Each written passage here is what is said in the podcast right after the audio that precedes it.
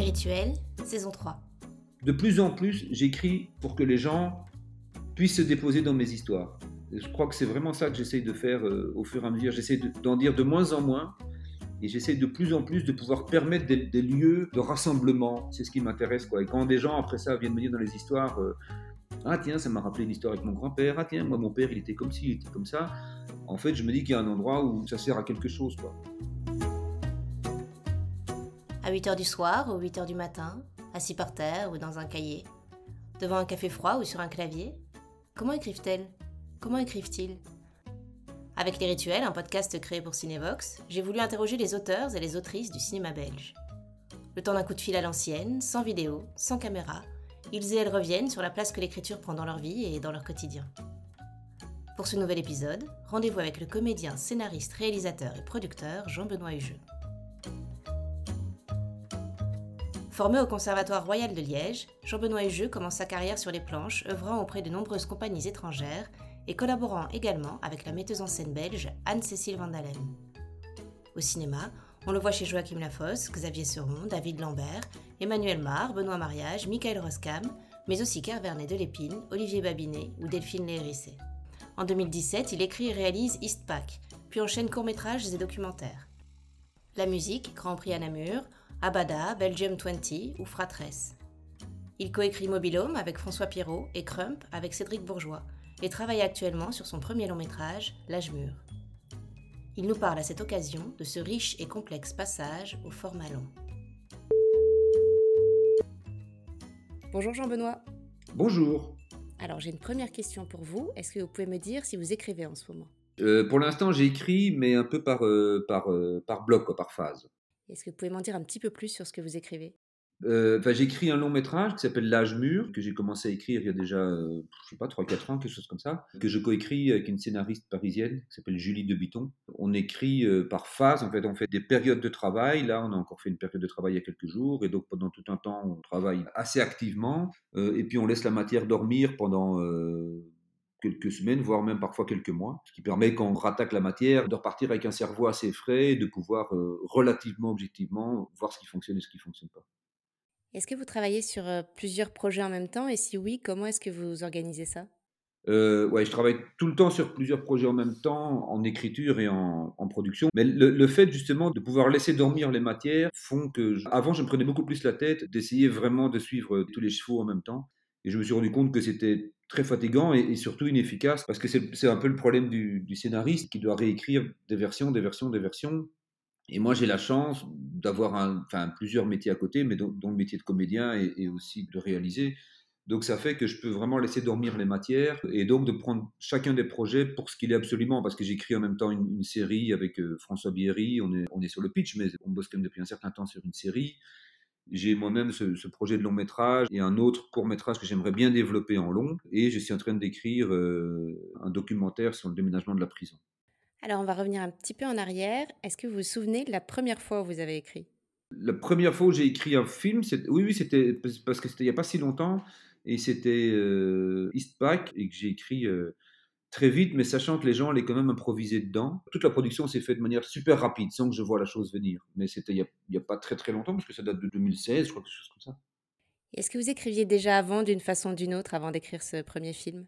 Bah, j'ai écrit beaucoup de, théâtre. J'ai travaillé pendant longtemps avec quelqu'un qui s'appelle Cécile Van Dalem et on a, on a écrit euh, un spectacle en 2003, on a écrit un spectacle en 2006. Moi, j'ai écrit un spectacle en 2009. Et puis, j'ai participé beaucoup, beaucoup à des écritures avec des metteurs en scène. Euh, voilà, c'était plus de l'écriture de plateau, des improvisations qu'on gardait, parfois des textes euh, où on faisait un peu d'écriture automatique, où on devait écrire pour le lendemain. Mais la rigueur du travail scénaristique et le, le travail de fond que ça demande, ça, j'avais jamais fait ça auparavant et c'est très difficile au début. Et est-ce qu'avant ça, il y avait déjà une sorte d'écriture pour soi, euh, peut-être dans l'enfance ou l'adolescence, ou en tout cas une façon de s'exprimer euh, par le texte? Euh, J'ai écrit beaucoup de poésie quand j'étais adolescent. Je retombe dessus à chacun des déménagements. À chaque fois, je me dis que irrémédiablement nul euh, et romantique, mais euh, en tout cas, j'écrivais beaucoup, beaucoup à dos. Et puis quand j'ai voyagé, voyagé pas mal euh, après mes études au Chili, là, j'écrivais des carnets, mais c'était beaucoup plus des choses au fil de l'eau. Et j'écris encore parfois des petits haïkus, des choses comme ça, mais, mais dans mon tempérament à moi, c'est très difficile d'écrire une chose continue. L'astreinte d'un long métrage, c'est pour moi un boulot que je trouve vraiment génial et captivant. Mais c'est pas du tout, du tout dans mon tempérament. J'avoue que c'est quelque chose. autant je, griffonne de temps à autre, autant vraiment l'écriture continue. Je me vois pas écrire un roman ou, la recherche du temps perdu. Je pense que ce serait une chose qui serait vraiment trop, trop contraignante pour moi. Est-ce que vous pourriez dire d'où vient cette envie d'écriture Comment à un moment vous vous êtes dit, en fait, moi aussi je voudrais être auteur? Au tout début, c'est pour des raisons assez pragmatiques. En sortant de l'école, moi, j'ai pas travaillé tout de suite, j'ai voyagé, j'ai fait d'autres métiers, etc. Mais quand je suis revenu au théâtre tout doucement, je me suis rendu compte qu'en fait, les gens avec lesquels je voulais bosser, j'étais beaucoup trop jeune, beaucoup trop inexpérimenté pour pouvoir vraiment espérer travailler avec eux. Et donc, euh, je me suis un peu dit, enfin, et à l'époque, donc avec Anne-Cécile, on s'est dit, il faut qu'on crée notre propre boulot pour qu'on puisse travailler nos propres projets et euh, de un, être heureux de notre travail et de deux, espérer pouvoir travailler un jour avec les gens avec lesquels on veut bosser. Et en fait, finalement, c'est ce qui s'est passé parce que, enfin, voilà, ça m'a permis d'être un peu, d'avoir de la visibilité. Et après, en cinéma, c'est finalement la même chose qui s'est fait parce qu'on on a fait trois courts-métrages, mais qui fabriquent un long qui s'appelle Avant-Terme, avec Xavier Seron, Mathieu Dong, Banou Akseki, Emmanuel Mar et Antoine Rusbach. Enfin, moi, je suis venu vers les réalisateurs en disant, écoutez, voilà, moi, je vais produire, jouer le rôle principal. Il y a une des conditions sine qua non, c'est que c'est l'histoire d'un type qui va mourir dans un mois. Et on voulait tourner ça comme un cadavre exquis. Et ça part du même principe, c'est de me dire, bon, mais si je veux travailler, c'est sûr que moi, je rêverais de travailler avec... tel et tel metteur en scène, je sais pas moi, euh, Dupieux, Azanavichus, enfin pour citer tous les grands noms, mais il y a très très peu de chances que je bosse avec eux pour, des raisons logistiques et techniques. Donc en fait, j'écris aussi en me disant voilà, comme ça j'écris mes rôles. Et là, quand j'ai écrit la musique, je me suis écrit un rôle. Là, j'écris un long métrage, je m'écris un rôle pour pouvoir travailler en fait. C'est un petit peu l'occasion qui fait le larron en fait. On va revenir un petit peu sur l'organisation de l'écriture. Est-ce que vous écrivez souvent? Vous avez parlé des, phases pour le long métrage tout à l'heure, mais quel est votre rythme d'écriture et est-ce que vous avez des moments de préférence pour écrire? J'essaie quand même de, bloquer des, vraies phases et des vraies journées. En fait, plus j'arrive à débloquer vraiment une période, mieux ça fonctionne. Je crois que ça marche mieux que dégrainer au jour le jour, sauf si c'est vraiment du travail un peu de, peaufinage à la fin, repasser sur des dialogues. Bon, là, il y a moyen de travailler un peu tous les jours comme ça, mais pour moi, en tout cas, il y a nécessité de bloquer vraiment des périodes complètes. Et après ça, euh, moi, je suis plutôt du matin, je me lève tôt et je travaille, mais quand on travaille, on fait vraiment des journées complètes. Et par contre, ce qui marche le mieux, c'est d'aller travailler ailleurs. Ça, je trouve que c'est vraiment le plus efficace de tout, de, faire des résidences, où euh, ma maman, elle a une petite maison euh, dans le nord de la France, et, parfois je vais là-bas. Et alors là, c'est vraiment super de pouvoir aller travailler seul ou à deux, parce que, en fait, ça crée un espèce d'espace-temps qui est dédié au travail et donc, ça fait qu'il y, a des heures de travail euh, très techniques où, on, se balade vraiment dans le scénario, on, prend des notes, euh, attention, telle scène, ici, là. Et après ça, ben, quand on va se balader, quand on va manger, on continue à, travailler de manière beaucoup plus méta et de manière beaucoup plus large. Et je me rends compte qu'en fait, euh, l'un et l'autre se complètent extrêmement bien et c'est beaucoup, beaucoup, beaucoup plus efficace que quand, par exemple, comme la fille avec qui je travaille ici, dans ce cas-ci, elle habite Paris, ben, on fait parfois des Skype, mais ça fait des Skype de, je sais pas, 3, 4, 5 heures mais dans lequel on n'a pas ce, recul qu'on peut avoir d'être tout d'un coup à l'étranger et d'aller euh, faire une balade au bord de l'eau en disant mais tiens en fait à la fin ce serait super si ou au début ce serait super si quoi. Donc le fait de, bloquer des vraies périodes complètes, personnellement moi je trouve ça très très très efficace. Dans ce contexte d'une certaine discipline et de contraintes de temps, du coup, comment se fait l'équilibre entre euh, ces contraintes et l'inspiration? Bah, l'inspiration, je pense qu'elle est, est, préliminaire. Voilà, là, par exemple, j'écris, l'histoire de quelqu'un qui rencontre une famille et puis qui se sépare de la mère et se rend compte qu'en fait, ce qui lui manque, c'est beaucoup plus euh, la famille à, proprement parler que l'amour de la personne avec laquelle il était. Donc, il y a une idée de base. Moi, j'aime beaucoup le, thème de la famille. C'est quelque chose que je travaille quand même depuis, un certain temps, que ce soit à Bada, la musique, Fratresse, c'est chaque fois des films qui parlent de la famille. C'est un sujet qui m'importe beaucoup et puis qui est assez universel, quoi, parce que qu'on en ait ou qu'on n'en ait pas, enfin, on est toujours lié à sa famille. Et donc, il y a, il y a souvent des idées originelles euh, dans ce cas-ci, c'était par exemple un film qui, au départ, euh, j'avais commencé au tout début à l'écrire avec François Bierry, qui était plus un film sur quelqu'un qui tombe amoureux d'une gamine, mais c'est arrivé en post-MeToo, donc tout le monde me disait Oh là là, mec, euh, tu pourras jamais produire ça, ça ne passera jamais, nous on n'ose pas, etc. Et en fait, le film a bougé, mais mais il n'y a pas beaucoup d'inspiration en propre. Enfin, je n'ai pas des idées de génie, j'ai pas des petites lampes qui s'allument au-dessus de ma tête. Je pense qu'en fait, à l'usage du travail, tout d'un coup, on se rend compte de ce qui marche, ce qui ne marche pas. On se dit, en fait, tiens, ce serait quand même vraiment super si le personnage, à ce moment-là, euh, passait par tel endroit où c'est pas assez clair, ça va trop vite, ça va trop lentement.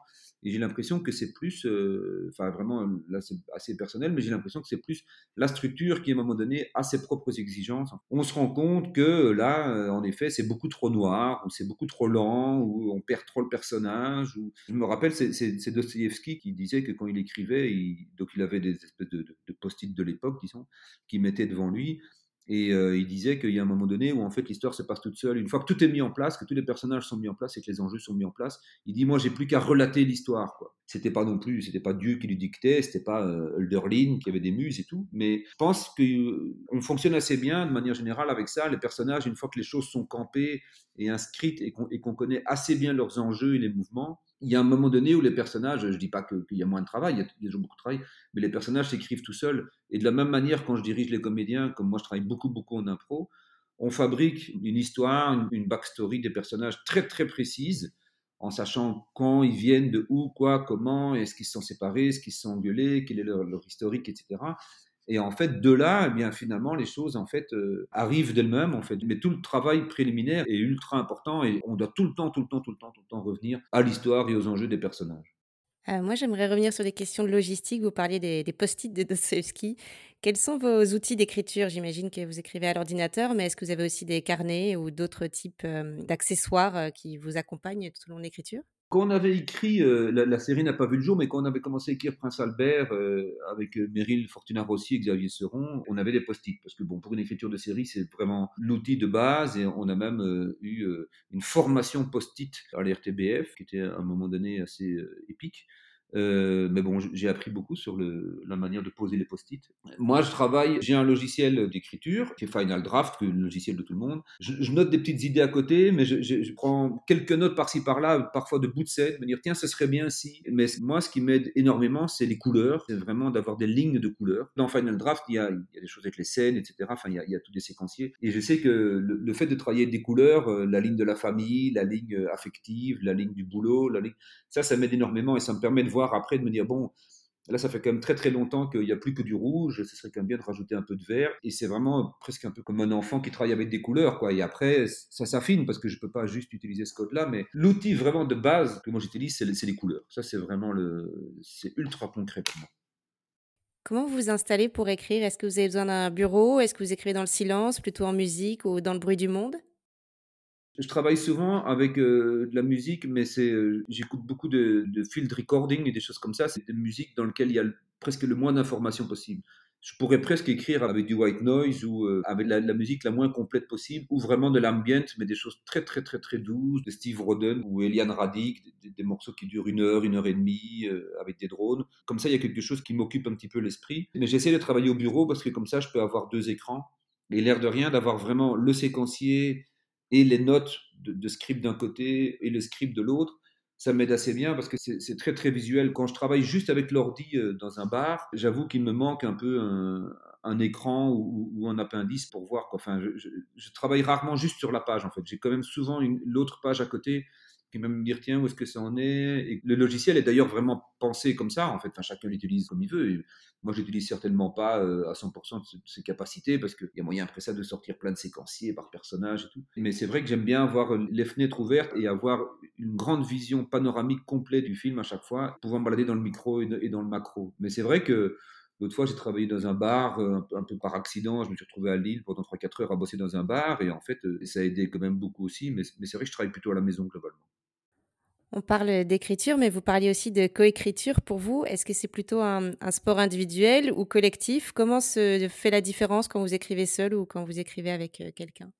Euh, Écrire seul, c'est super douloureux pour moi. Je trouve ça vraiment difficile et, je suis vraiment euh, convaincu qu'un plus un, ça fait plus que deux. Il y a vraiment énormément qui arrive dans le travail commun. Déjà, d'une part, parce qu'on regarde pas les choses de la même manière. Par exemple, ici, le fait d'écrire euh, avec une femme, bah, déjà, ça ouvre énormément euh, d'endroits que moi, je connais pas. Je sais pas du tout euh, comment ça fonctionne. Dans le film, il y a deux personnages d'ados, enfin, une ado et une petite fille.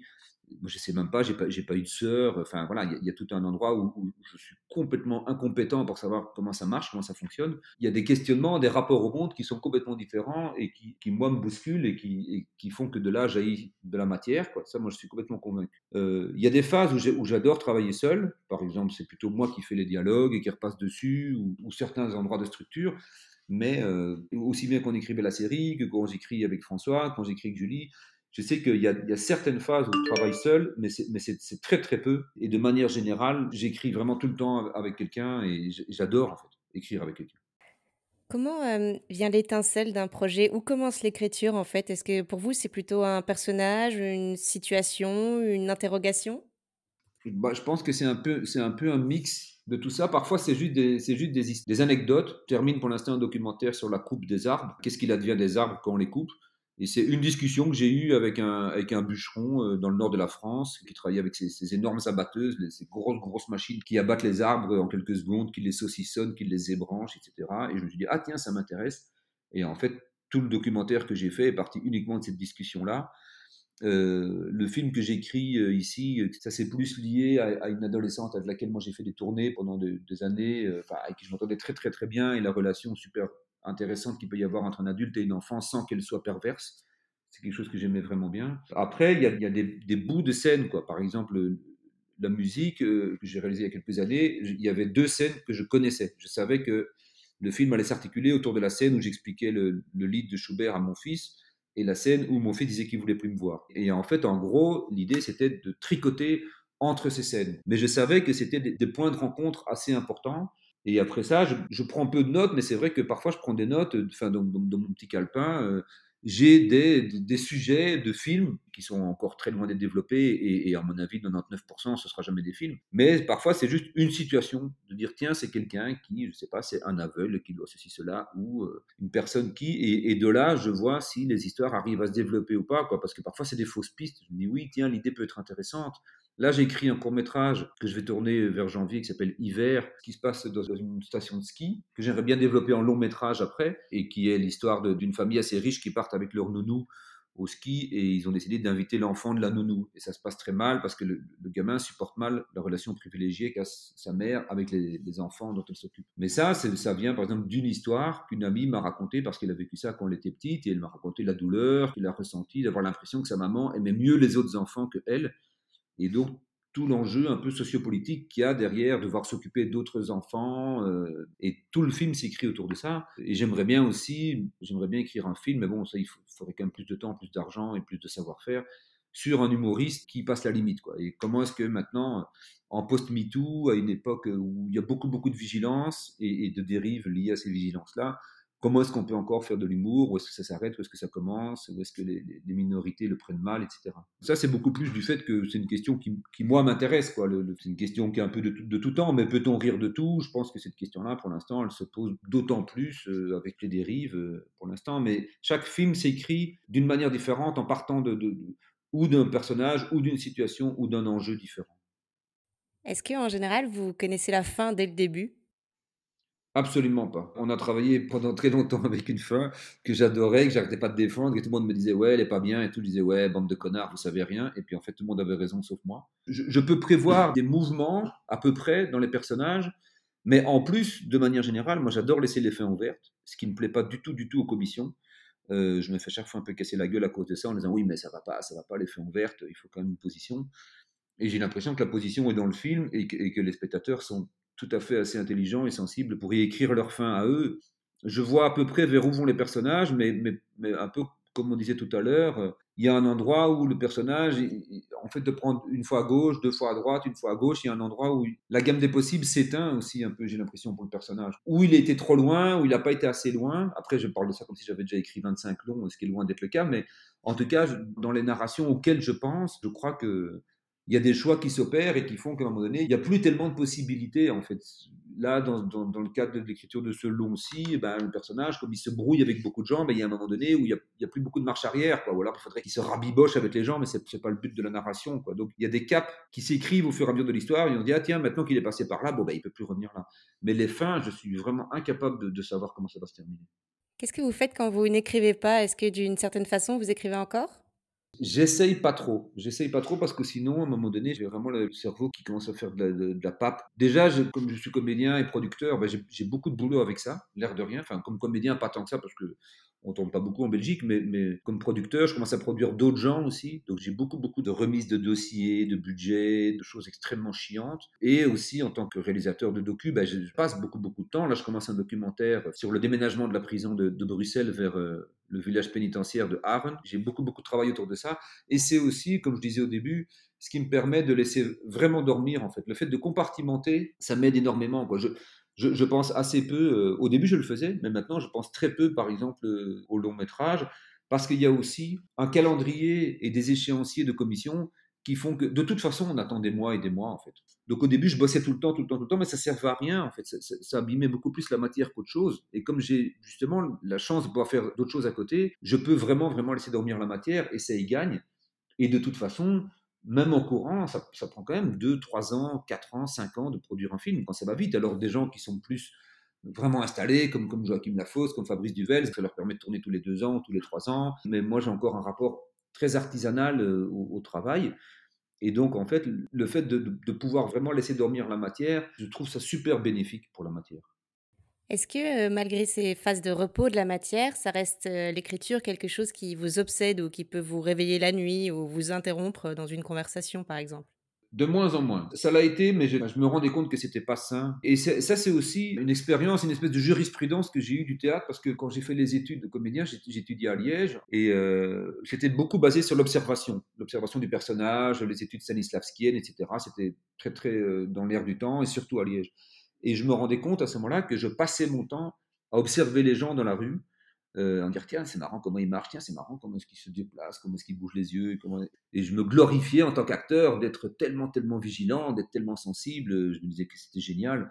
Et en fait, au fur et à mesure, je me suis rendu compte que j'étais de moins en moins au monde, mais que j'arrêtais pas de m'en extraire pour l'observer, mais que finalement, j'y participais pas et que je trouvais ça un peu putassier, en fait. À partir du moment donné où j'en faisais partie, enfin, il fallait quand même que j'arrête euh, et d'observer les autres et donc de m'observer comme observateur, enfin, d'être dans une espèce de mise en abîme un peu lacanienne. Euh. Et en fait, finalement, avec l'écriture, c'est ce que je me dis aussi, c'est que j'essaye que ça reste un, boulot défini à un moment donné. Alors c'est évident que si tout d'un coup je fais la queue au Deleuze euh, et que je vois une action particulière, il y a de toute façon un tout petit bout de mon cerveau dans lequel je vais dire tiens ça je pourrais toujours le mettre dans un film. Euh, ma famille ils avaient très peur avant parce que comme j'écrivais beaucoup de théâtre autour de la famille aussi, ils, rigolaient un peu aux fêtes de Noël en me disant bon on va pas dire trop de conneries parce que ça va se retrouver dans tes pièces. Et c'était vrai d'ailleurs que ça se retrouvait dans les pièces. Et j'ai beaucoup travaillé autour de la paternité, euh, etc. Mais, j'essaye aussi de pouvoir précisément ne, pas trop trop m'encombrer la tête avec ça, même si en effet il y a effectivement une espèce de déformation professionnelle, mais qui est de tous les auteurs, de tous les comédiens, d'un petit peu regarder le monde. Euh. mais je pense qu'il faut, il faut vraiment se méfier du surmoi. Quoi. Il faut continuer à s'inclure dans le monde et, à ne pas vouloir tout le temps, tout le temps euh, en, tirer la substantifique moelle. Il faut aussi s'emmerder, il faut aussi ne rien produire. Je pense que c'est un peu la jachère de l'esprit qui permet quand même aussi qu'on retrouve des idées. Est-ce que parfois vous avez peur d'écrire ou peur de ne plus pouvoir écrire?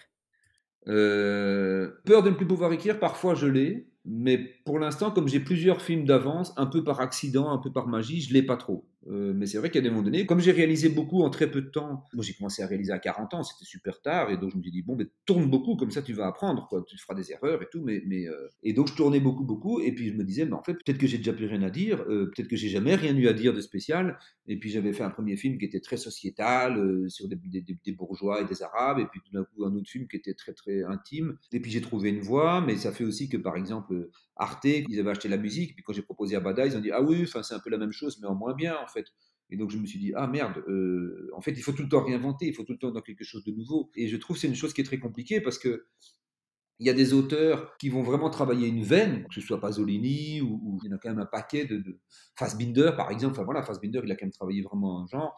Ou des types comme Ozon qui ont fait que du cinéma tout le temps différent, que des films qui n'ont rien à voir. Et moi je me posais la question de me dire tiens est-ce que je dois écrire le même genre d'histoire, etc. Et en fait assez vite et un peu par magie, euh, le fait de ne plus trop me tracasser de ça, de me dire, mais en fait, de toute façon, il y aura une ligne, d'une manière ou d'une autre. C'est quand même moi qui veux réaliser ces films-là, qui veux les écrire ou les coécrire. Il y aura quand même un rapport euh, au non-dit, il y aura quand même un rapport, enfin, trouvais un peu une manière de le dire, quoi. Quand comme comédien, c'est différent, mais comme, mais comme scénariste, j'ai un, un, petit peu des marottes, quoi.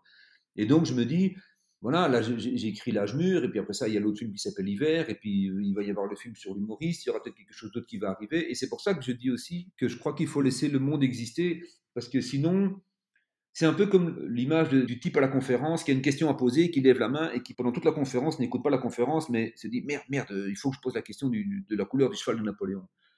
Et en fait, à la fin de la conférence, il n'a rien écouté, et puis on dit mais en fait, on a répondu à cette question, monsieur. C'est un peu lourdeau comme exemple, mais je me dis aussi que en fait, les éléments de la vie arrivent et font qu'on a envie d'écrire des histoires, précisément parce qu'on continue à vivre la vie, qu'on part en vacances, euh, qu'on mange avec des copains, qu'on entend des histoires et que, et que c'est comme ça que ça se passe. Le fait de vouloir comme un forcené écrire autour d'un sujet, avoir vraiment une langue à soi, etc., je pense que c'est dangereux parce que je, je crois que c'est ça qui bloque, quoi, au final. Enfin, j'ai l'impression que, oui, je crois que c'est ça qui bloque. J'ai une dernière question, Jean-Benoît. Pourquoi écrivez-vous? Euh, ben, je, crois que j'écris, bah déjà, comme je le disais un peu déjà pour pouvoir jouer mes histoires. De plus en plus, j'écris pour que les gens puissent se déposer dans mes histoires. Je crois que c'est vraiment ça que j'essaye de faire euh, au fur et à mesure. J'essaie d'en dire de moins en moins et j'essaie de plus en plus de pouvoir permettre des, lieux de rassemblement, en fait, euh, et, donc de faire des films qui soient le moins militant, le moins euh, politique possible, parce que, enfin, c'est pas que je suis contre, mais le problème de la politique, c'est que c'est vraiment euh, le fait d'adhérer ou pas à une idée. Même là, le documentaire que je fais sur la prison, j'essaie qu'il soit assez mixte et assez ambivalent. Et j'essaie de plus en plus de faire le cinéma pour que, ouais, pour que les gens puissent voyager, en fait. C'est ce qui m'intéresse, quoi. Et quand des gens, après ça, viennent me dire dans les histoires, ah tiens, ça m'a rappelé une histoire avec mon grand-père, ah tiens, moi, mon père, il était comme ci, il était comme ça en fait, je me dis qu'il y a un endroit où ça sert à quelque chose. Quoi. Par exemple, quand j'ai écrit la musique, qui s'est écrit au fil de l'eau, mais quand j'ai joué ce personnage de la musique, moi, je joue le personnage du père complètement au premier degré. Je défends vraiment ce type. Pour moi, il essaie de, retrouver son fils, etc. Et c'est assez marrant. Après la vision de ce film, beaucoup de gens m'ont dit Oh là là, le père, quel con, oh là là, quel incompétent, oh là là, dis donc, celui-là, tu l'as gratiné et tout. Alors que c'est pas du tout ce que je pensais. Et en un sens, je me suis dit C'est vraiment génial de pouvoir se dire qu'en fait, euh, tout le monde se projette à l'aune de son propre père, à l'aune du père que lui-même est, euh, à l'aune du père qu'il n'a jamais été, qui sera jamais, qu'il n'a jamais eu. Et c'est vraiment ce qui m'a conforté dans le fait de me dire euh, que les histoires, c'est ce qui permet vraiment euh, ouais, aux gens d'atteindre une certaine universalité. Quoi. Et moins je ramène de choses à moi, au fur et à mesure, moins, moins je bombarde ma réalité à moi, plus je permets à celle des autres de s'y intégrer. Merci beaucoup Jean-Benoît. avec plaisir, voilà. Merci mille fois à Jean-Benoît et Jules de nous avoir livré ces rituels. Et merci à vous les avoir écoutés. Si vous les avez aimés, n'hésitez pas à vous abonner au podcast, à le liker, le commenter, le partager et lui mettre plein de belles étoiles. Pour le prochain épisode, nous retrouverons Solange Sicurel.